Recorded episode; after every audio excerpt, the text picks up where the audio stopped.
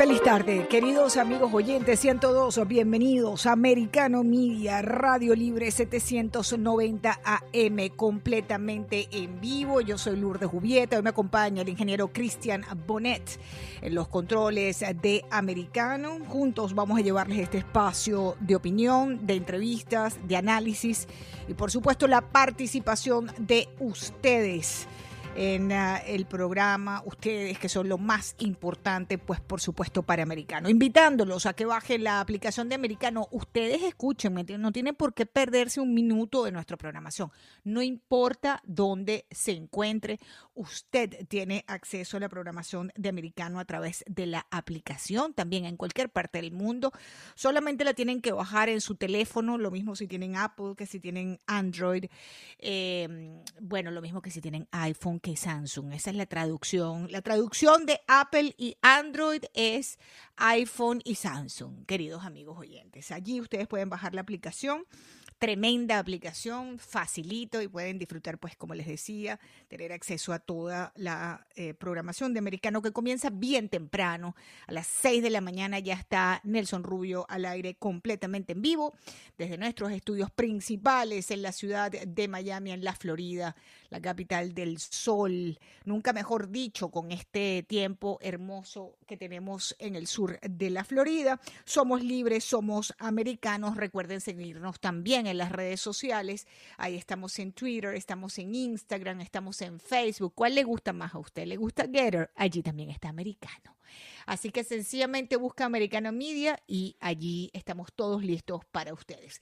Hablando del tiempo, hay una tormenta invernal, mis queridos amigos oyentes, desde el fin de semana azotando a parte de la Unión Americana ya este frente frío, esta tormenta ha afectado a California, veíamos imágenes eh, importantes, ¿no? Importantes nevadas en lo que se llama la Sierra Nevada, precisamente, allí en California. Bueno, ese, ese mal tiempo o ese frente frío ya está dispuesto a atravesar el país de costa a costa, queridos amigos oyentes. Va a dejar lluvia, va a dejar nieve, va a dejar granizo a lo largo de toda esta semana.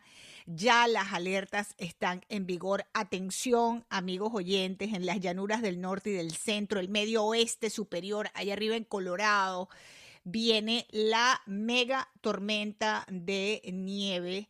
Eh, y bueno, pues esta dura tormenta de tiempo invernal que como les decía ya afectó parte de California y parte de Nevada también el fin de semana ahora va a estar atravesando el país de costa a costa. Atención, queridos amigos oyentes, aquellos que son conductores, que nos escuchan a través de la Unión Americana. Primero que nada, un gran saludo para ustedes. Y en segundo lugar, atención eh, con el tema del tiempo, porque una gran zona de lo que llaman los expertos meteorólogos, meteorólogos bajas presiones se va a estar moviendo durante gran parte de esta semana para la zona este del país, desde el noroeste de California, cruzando por las rocosas, por eso les decía atención Colorado, y después avanzando hacia los grandes lagos, queridos amigos oyentes. Una tormenta invernal que va a llegar al noreste del país, impulsando detrás una masa de aire frío. Se espera que para el fin de semana, lo que es la Florida en particular, en particular, nosotros tenemos una ubicación privilegiada en el sur, pero también nos va a tocar nuestra parte solo de aire frío eh, hacia el fin de semana. Así que atención porque hay probabilidades, pues como les decía, de tormentas en todo lo que es Idaho, buena parte de Montana, Oregon, sectores de Utah, Colorado, Nuevo México, hasta Arizona, queridos amigos oyentes. Así que atención con ese tema. Bueno, eh, luego de hablarles de la tormenta invernal y que tenemos que estar todos bien preparados porque es bien, bien fuerte, déjenme contarles qué está pasando en la frontera sur de los Estados Unidos.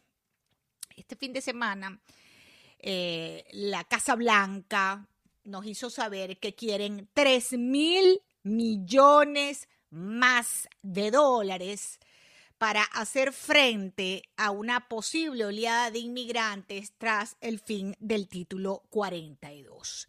Si hay una administración responsable de la crisis migratoria de este país es la de Joe Biden. Y ahora quieren 3 mil millones más del dinero de los contribuyentes, de usted, mío y de cualquiera que trabaja y que tenemos que pagar. Mire, ya en un mes comienza la temporada de pago de taxes, la cita eh, infaltable con el tío Sam porque la administración de Biden ahora dice que necesitan 3 mil millones más para hacer frente a este caos que ellos mismos han formado en la frontera sur y con la tenemos que pagar nosotros, los contribuyentes, los que trabajamos, los que pagamos impuestos, ahora hay que darle 3 mil millones de dólares más que está pidiendo la Casa Blanca para encarar nada más y nada menos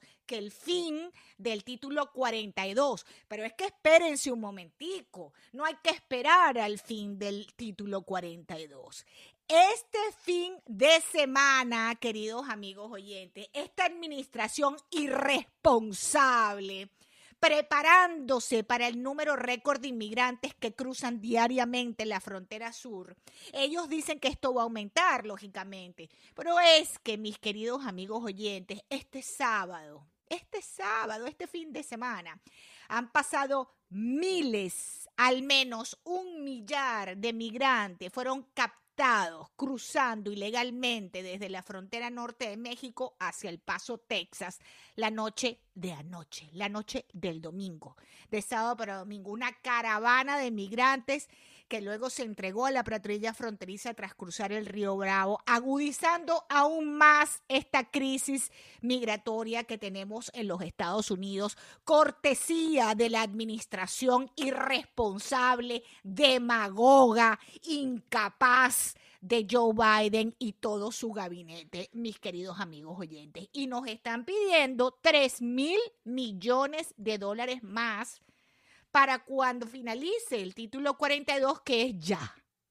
Así que para que ustedes estén al tanto de lo que está pasando en este país, la crisis, una de las principales crisis creadas por este eh, gobierno de Joe Biden es esos migrantes desbordando la frontera entre Ciudad Juárez y El Paso, pasando miles de personas, de inmigrantes ilegales, que no sabemos quiénes son, a qué vienen, no se sabe absolutamente nada, han cruzado este domingo en caravana este, hacia los Estados Unidos cruzando el río Bravo. Ahí están las imágenes. Entren en las redes sociales de Americanos para que ustedes vean las imágenes de lo que le estamos hablando. El caos total y absoluto creado por la administración de Joe Biden en la frontera sur les guste, no les guste o medio les guste, esa es la realidad. El caos migratorio, humano, tráfico de personas, tráfico de menores, tráfico de mujeres, tráfico de drogas, terroristas. Ahí hay de todo pasando por esa frontera. Gracias Joe Biden, el responsable Joe Biden, que ni siquiera tuvo la, eh, ¿cómo les podría decir? Ni siquiera tuvo el aplomo suficiente este señor para estando en Arizona, fuera de la frontera, porque no han ido a la frontera, porque dijo que tenía cosas más importantes que atender cuando estuvo en Arizona la semana pasada y no fue a la frontera a ver el caos que su administración ha creado, ha creado en la frontera sur. Todo esto es culpa de Joe Biden y de su administración queridos amigos oyentes. Tremendo caos y ahora son tan descarados que nos piden 3 mil millones de dólares más para atender lo que va a ser la agudización de la crisis migratoria cuando este, a partir del 21 de diciembre, eh, se dé el fin del título 42. Así que esto, lejos de mejorar, mis queridos amigos oyentes, esto se va a poner peor. Y prepare el bolsillo, porque ya vamos a entrar en la temporada de impuestos y la temporada de impuestos es precisamente sacarnos el dinero de los bolsillos para sufragar este tipo de políticas erróneas, equivocadas, manipuladas, incapaces de esta administración de Joe Biden. Ya lo saben, 3 mil millones más está pidiendo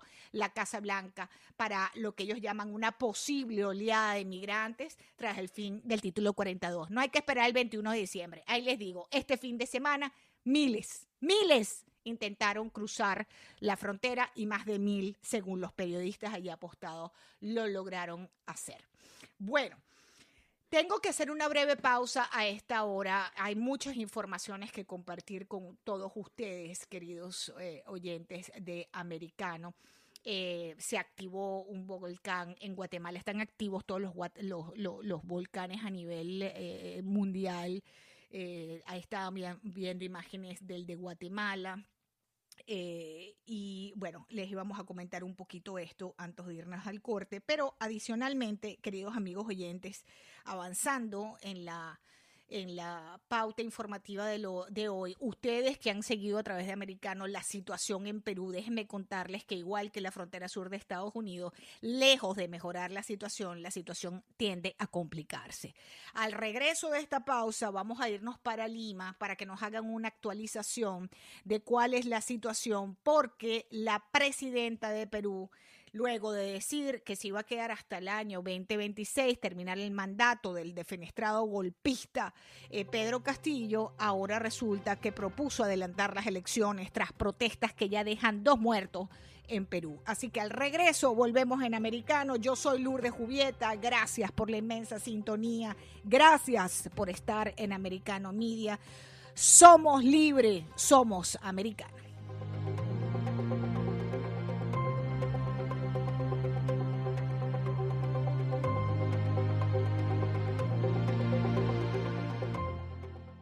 Quédate con nosotros. Enseguida regresa Lourdes en Americano por Radio Libre 790 AM.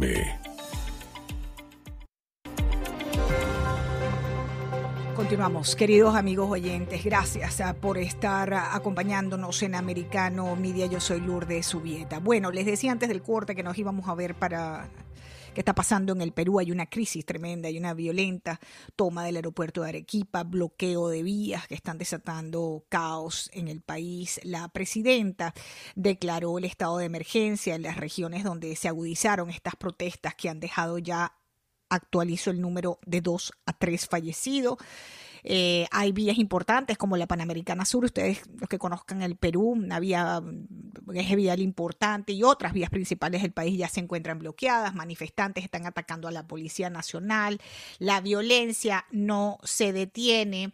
Eh, se han pronunciado, el ministro del Interior se pronunció ante estos desmanes en el aeropuerto de Arequipa, una creación de caos en el, en el, en el país. Hay una em, eh, una decisión de Dina Boluarte, eh, ha pedido el adelanto de las elecciones al Congreso, declaró el estado de emergencia por estas protestas y bueno, la presidenta Pertuana sostuvo que enviará al Congreso ese proyecto de ley para que este sea debatido y aprobado. Le damos la bienvenida al periodista Carlos Schumann a esta hora desde Lima. Carlos, qué bueno tenerte en el programa. Cuando pensábamos que se había agarrado cierto camino, ahora cambió nuevamente la situación. ¿Cómo se está viviendo la jornada? Cuéntanos. Bueno, eh, buenas tardes. En la parte, en provincias, o sea, en el interior del país hay una serie de movimientos bastante fuertes por, eh, por eh, ocasionados por gente que no tiene ninguna inclinación política al parecer, porque han salido gente de todos los partidos políticos a reclamar elecciones libres eh, lo más rápido posible. A pesar de que la presidenta ya anunció que esto va a ser en el 2024. Para que las elecciones sean en el 2024 se tiene que tener toda una preparación de un año y medio aproximadamente para que se lleven a cabo, porque no es cuestión de que mañana hay elecciones y mañana hay elecciones, no.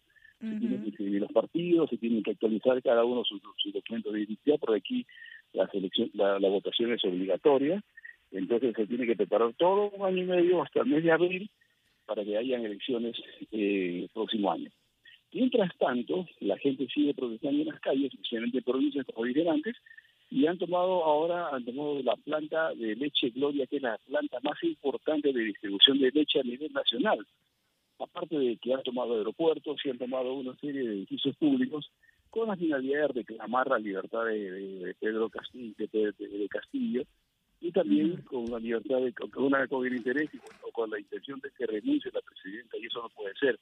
Hay un orden constitucional que tiene que respetar, pero la gente que está haciendo sus marchas en provincias no lo quieren hacer.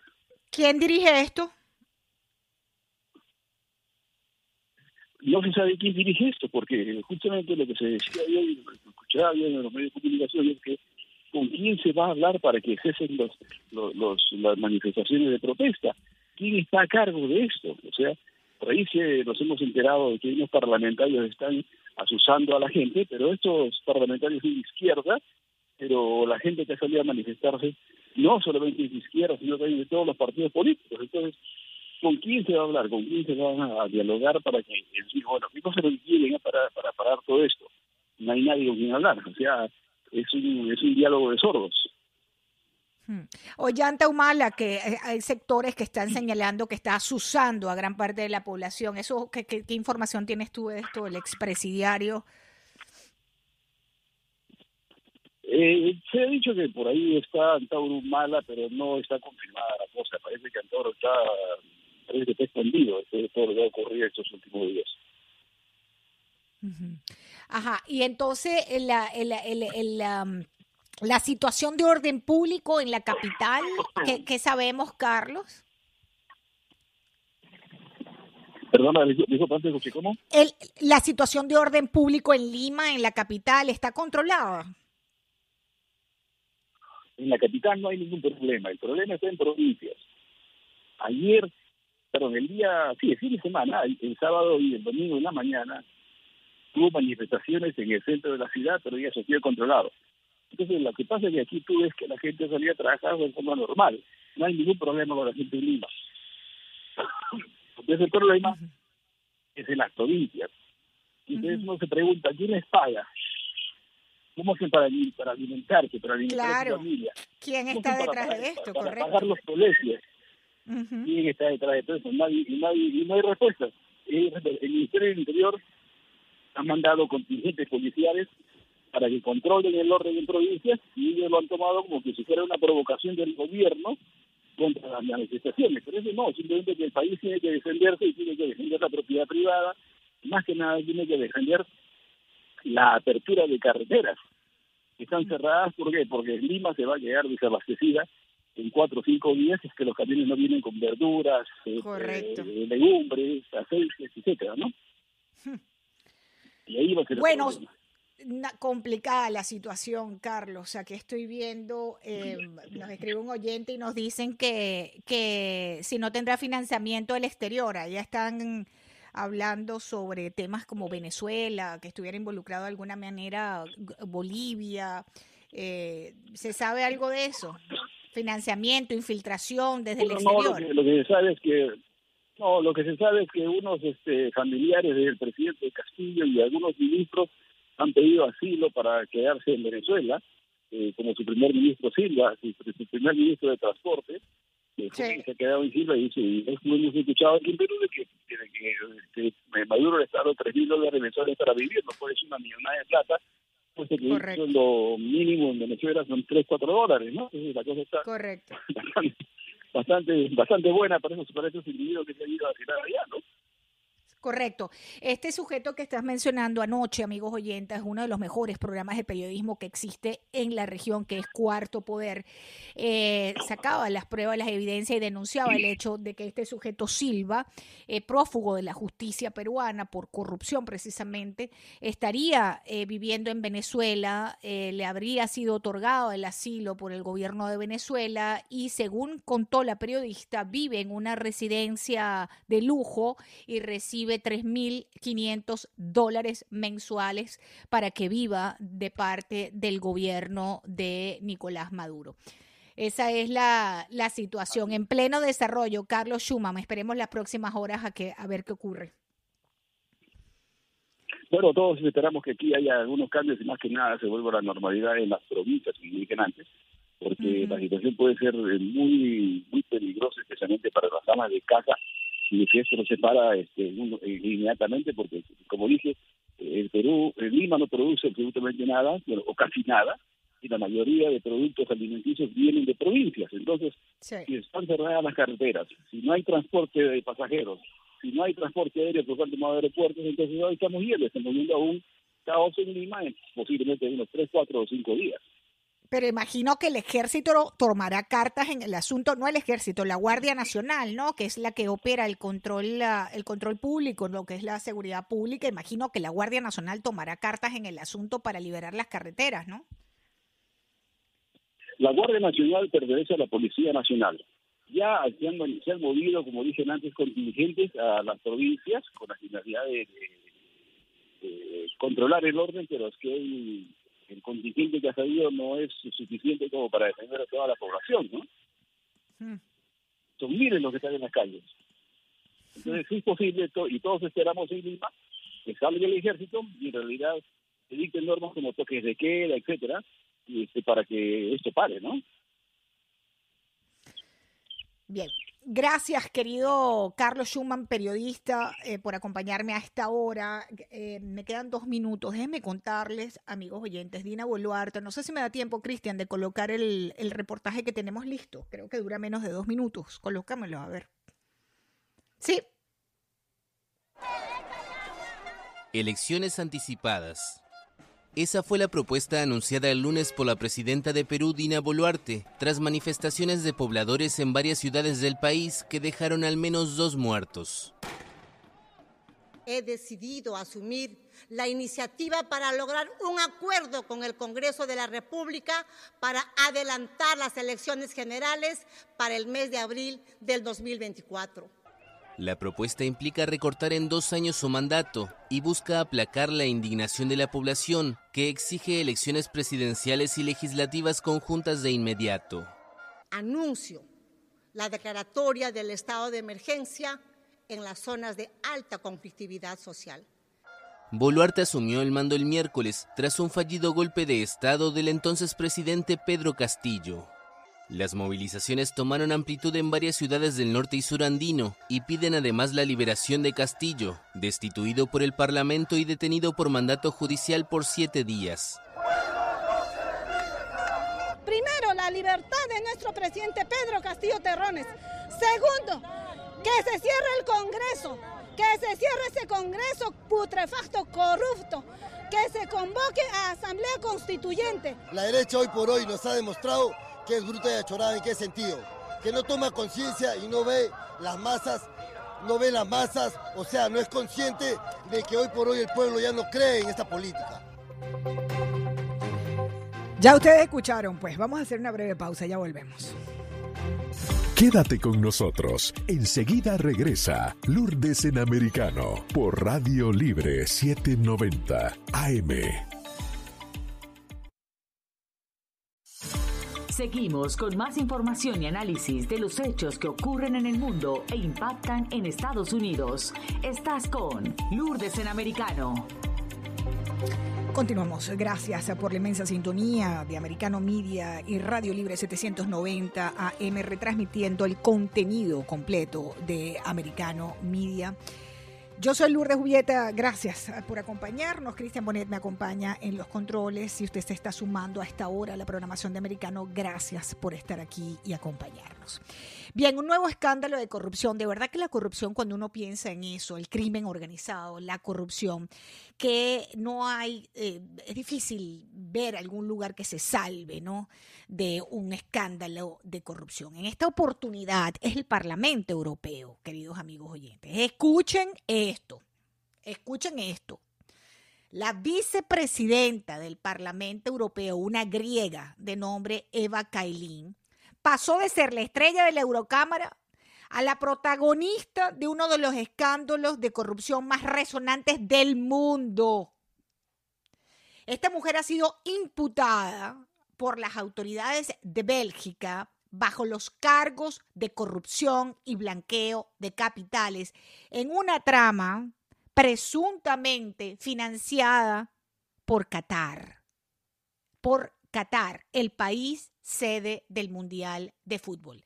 A esta mujer la han capturado con bolsas de dinero cash.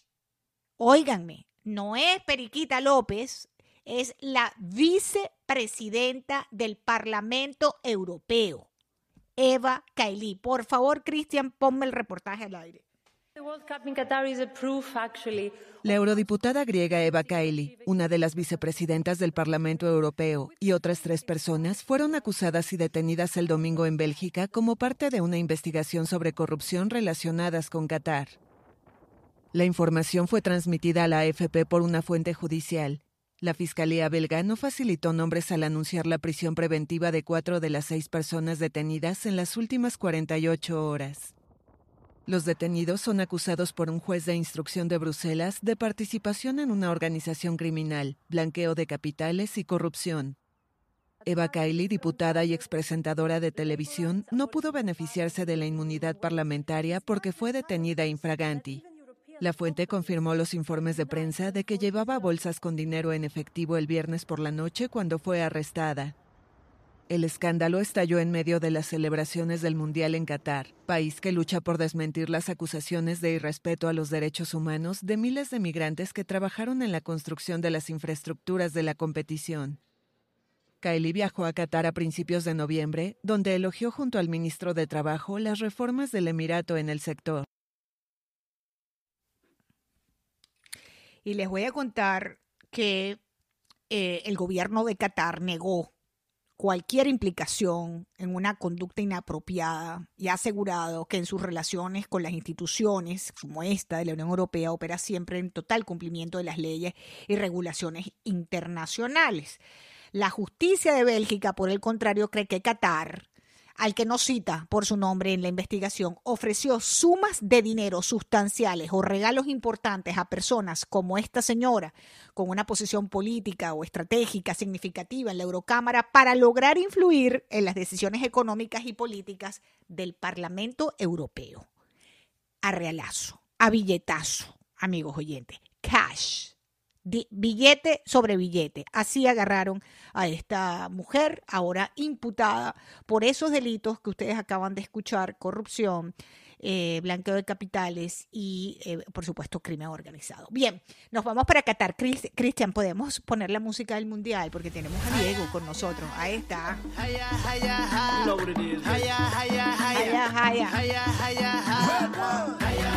Diego López, eh, periodista deportivo. Nos vamos para Qatar con una mejor noticia, ¿no? Desde Qatar, no, no estos casos de corrupción que nos deja todos patidifusos, anonadados. Bienvenido, Diego, qué bueno tenerte en el programa. Lou, qué placer saludarte a ti, por supuesto, a todos los que te escuchan. Sí, sorprendido con cada noticia que se escucha de Qatar. Pero vamos a lo deportivo mejor y, nos metemos en lo futbolístico con ese tema de la Haya que va a sonar a lo grande este próximo domingo, este próximo domingo cuando se juegue la, la gran final. Pero antes debemos de conocer entre mañana y el miércoles a los dos clasificados a ese partido definitorio. Por ahora se jugaron ya 60 partidos eh, de este mundial que nos ha regalado sorpresas y estamos esperando todos cómo le va a Argentina mañana, el único representante de América que queda con posibilidades de seguir avanzando. Mira, ¿fue un error o no fue un error que dejaran los portugueses a Cristiano Ronaldo sentado en el primer tiempo? Pasa que Cristiano Ronaldo no ha tenido la mejor temporada con su equipo, con el Manchester United, y llega a este mundial sin pretemporada, es decir, no hizo el trabajo físico en su club al inicio de la misma.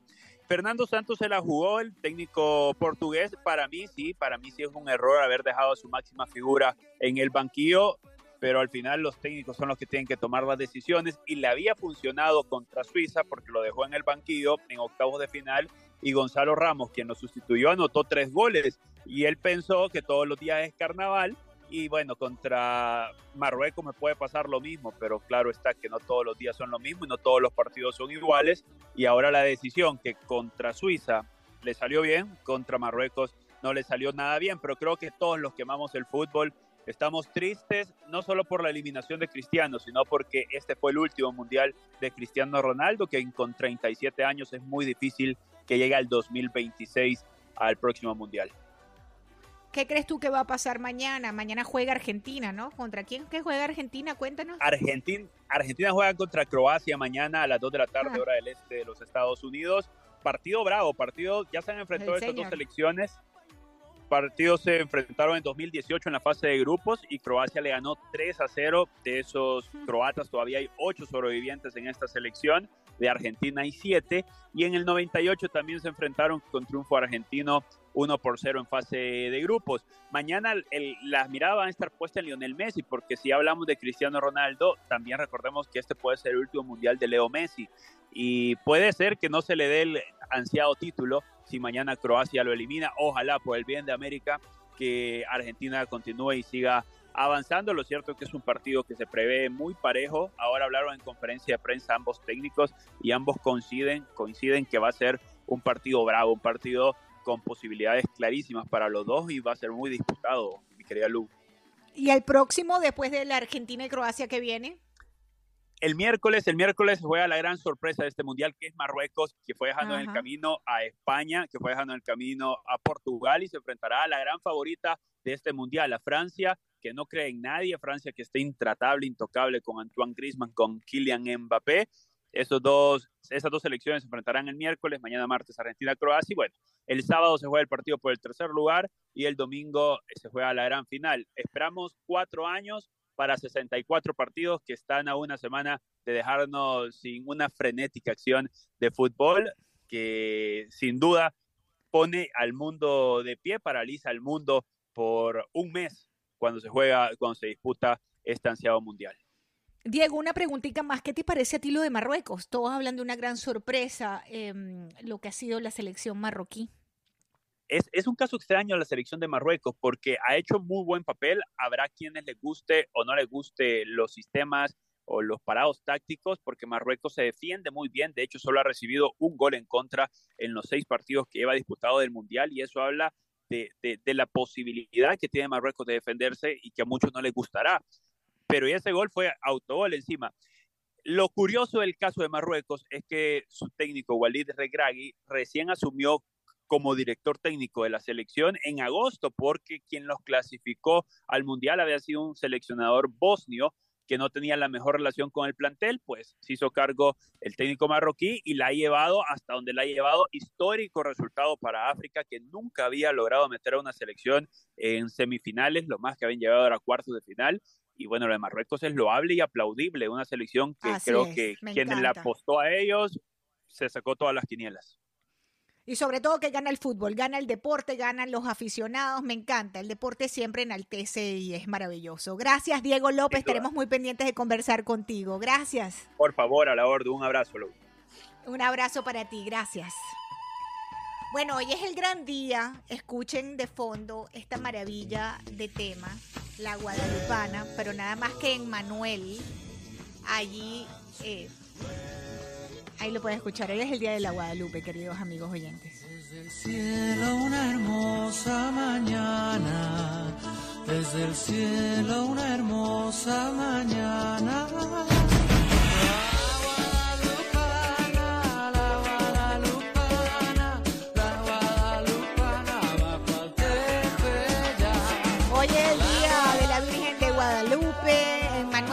En este tema, una belleza, de verdad que sí. Vamos a hacer una breve pausa y al regreso nos vamos para México porque estamos de fiesta con el Día de la Virgen de la Guadalupe, amigos oyentes. Hoy es un gran día, además es 12 de diciembre. Aquí me están escribiendo todos los esotéricos, que hay un portal abierto, que pidamos. Bueno, le pidamos a la Virgen, ¿no? Y también le agradecemos enormemente a la Virgen, a la Virgen de Guadalupe. Ya volvemos.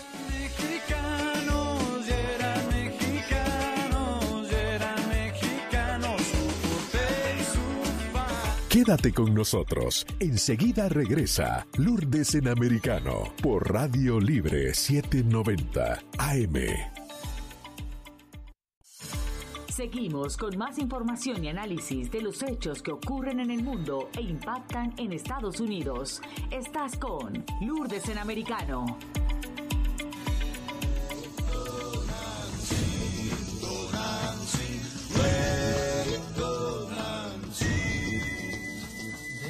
Cielo una hermosa mañana, desde el cielo una hermosa mañana.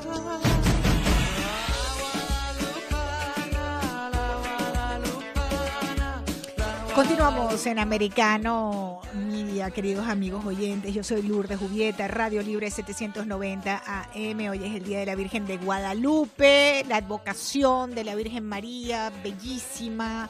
Además, rodeada de una cantidad de, de detalles, todo lo que es la imagen de la Virgen de la Guadalupe, increíble. Todas las historias en torno, en torno a esta imagen de la Virgen María. Eh, que hoy es reconocida y celebrada en todo el mundo. Posee bajo esta advocación iglesias, capillas, catedrales, basílicas dedicadas a ella y está indivisiblemente unida a la nación azteca. Para allá nos vamos con nuestra colega periodista a esta hora. Tenemos de invitada Carolina Mezquita. Qué bueno tenerte, Carolina, en el programa. Bienvenida, es Lourdes Ubieta de Americano. ¿Cómo estás, Lourdes? Qué gusto saludarte, como siempre. Oye, el gusto es mío, Carolina, qué bueno tenerte por aquí, todos devotos, por supuesto, de la Virgen, celebrando un día tan, tan importante como el día de hoy. Cuéntanos cómo se está viviendo la jornada allí en México. Pues, ¿qué puedo decirte? Obviamente, como cada año, eh, pues vienen peregrinos y ya no estamos hablando solamente de peregrinos de México como era en un inicio, ahora vienen de toda Latinoamérica y es una gran fiesta. Sí cabe eh, recordar que durante la pandemia sí fue sí, se redujo el número de visitantes porque además tuvieron que cerrar las puertas no solamente de la basílica sino de todas las iglesias en México. Sin embargo eh, bueno pues siempre se esperan millones de, mexicanos. Que quisiera comentar que por ejemplo en el año 2021 fueron, eh, según reportes oficiales, 4.2 millones de peregrinos que, que vinieron ese año a visitar a la Virgen. Y, por ejemplo, en 2017 se rompió un récord porque fueron 7 millones 280 mil peregrinos los que vinieron. Te estoy hablando que en este momento es una fiesta y no sé, bueno, obviamente tú, tú lo sabes muy bien, desde hace muchos años las televisoras, y ahora ya también lo hacen en Estados Unidos, siempre presentan un programa especial. Este programa especial empieza normalmente a las 11 de la noche para eh, con diferentes cantantes que, le rinden tributo a la Virgen para que al final todos ellos se reúnan y a las 12 en punto le canten las mañanitas. después de eso se da paso a la, a la misa en honor a la Virgen en la Basílica de Guadalupe.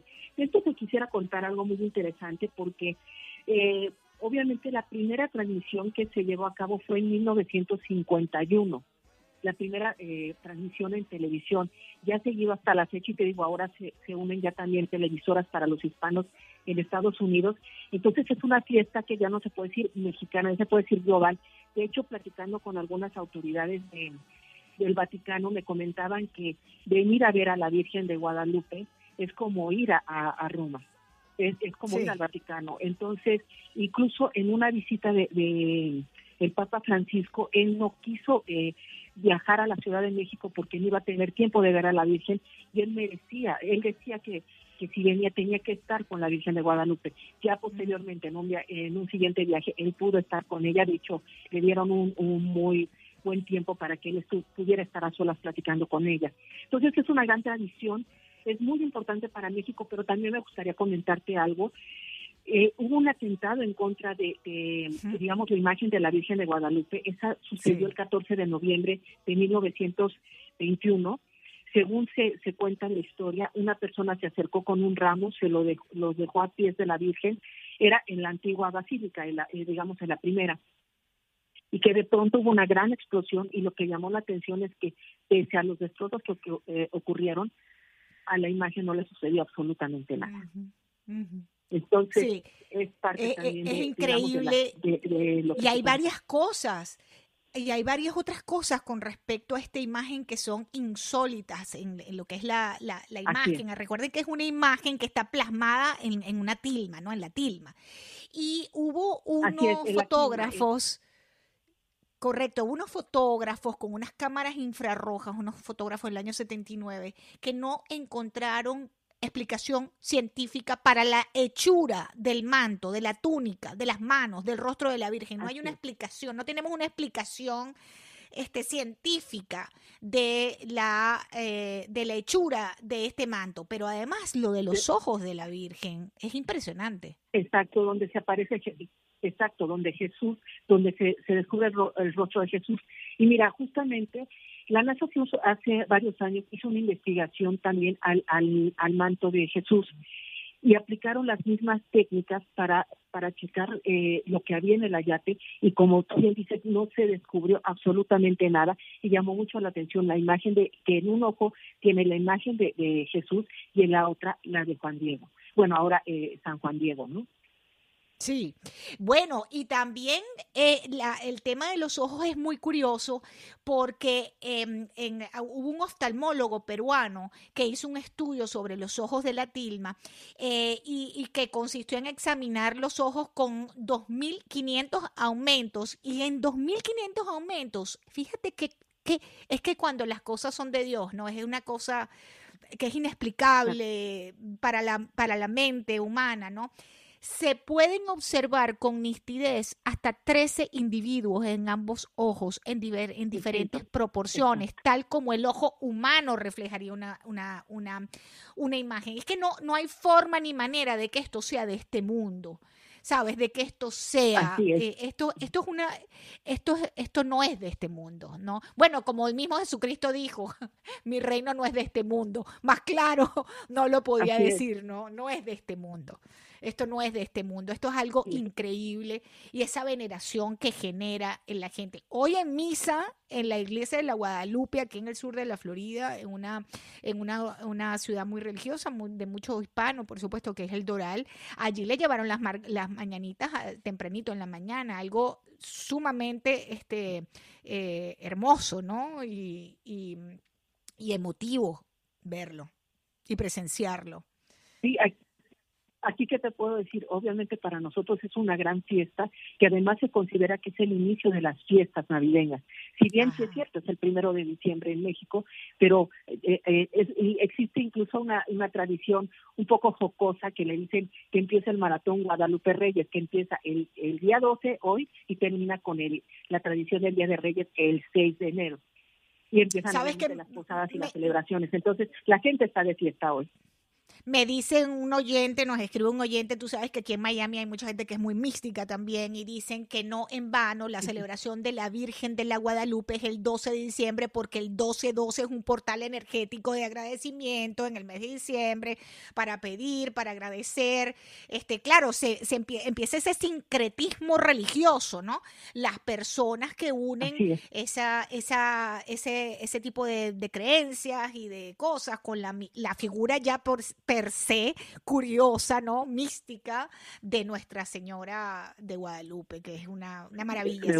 Hoy es un gran día. Como les digo, nuestra nuestra Morevita del Tepeyac, que también, pues obviamente hay muchísimos testimonios eh, impresionantes sobre los milagros que ha realizado. Eh, gente que se ha salvado, gente que, que incluso antes, eh, hay mucha gente que puede venir incluso de rodillas para agradecerle a la Virgen, pero que te estoy hablando que, que de rodillas caminan kilómetros para agradecerle, ¿no?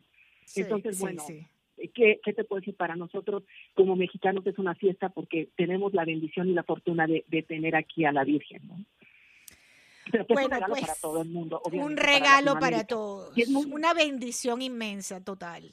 Total, para el mundo, porque hay, hay como decía, capillas, iglesias, eh, catedrales, todo con, con, la advocación de la Virgen de la Guadalupe a nivel mundial. ¿ah? Exacto, tú llegas, eh, es, la verdad es muy muy lindo cuando tú llegas, por ejemplo, a, bueno, ahora eh, Notre Dame está quemada, pero a Notre Dame, o que llegas a cualquier iglesia en Alemania o en, o en Europa, obviamente, donde está la imagen de la Virgen de Guadalupe. Entonces, este, incluso hay una iglesia para católicos en Berlín, en el, en el barrio hispano de Berlín, donde está la Virgen de Guadalupe, y el 12 le hacen una misa también. Bueno, pues nada, Carolina Mezquita, disfruta el día que estás allí, esa energía maravillosa del Día de la Virgen de Guadalupe. Te agradezco mucho, por supuesto, todo este año. Además, aprovecho para agradecerte todo el apoyo que nos has dado este año en Americano, desde México. Siempre es un placer, un honor tenerte con nosotros. Eh, muchas felicidades para ti también en estas Navidades, para el Año Nuevo. Carolina, Dios te bendiga. Gracias por acompañarnos siempre en Americano. Un gran abrazo para ti. Igual para ti, muchas bendiciones y que sigan los éxitos en Americano Media. Muchas gracias. Amén, muchas gracias. Nos vamos, mi Cristian. Me quedan unos segundos. Gracias, queridos amigos oyentes. Hoy es un gran día. La Virgen de la Guadalupe Pídanle y denle gracias, que es eh, muy, muy milagrosa. Gracias a ustedes. Gracias por la inmensa sintonía. Somos Americano Media, Radio Libre 790M. Yo soy Lourdes Jubieta. Un gran abrazo, queridos amigos oyentes. Gracias por el apoyo inmenso a Americano. Sus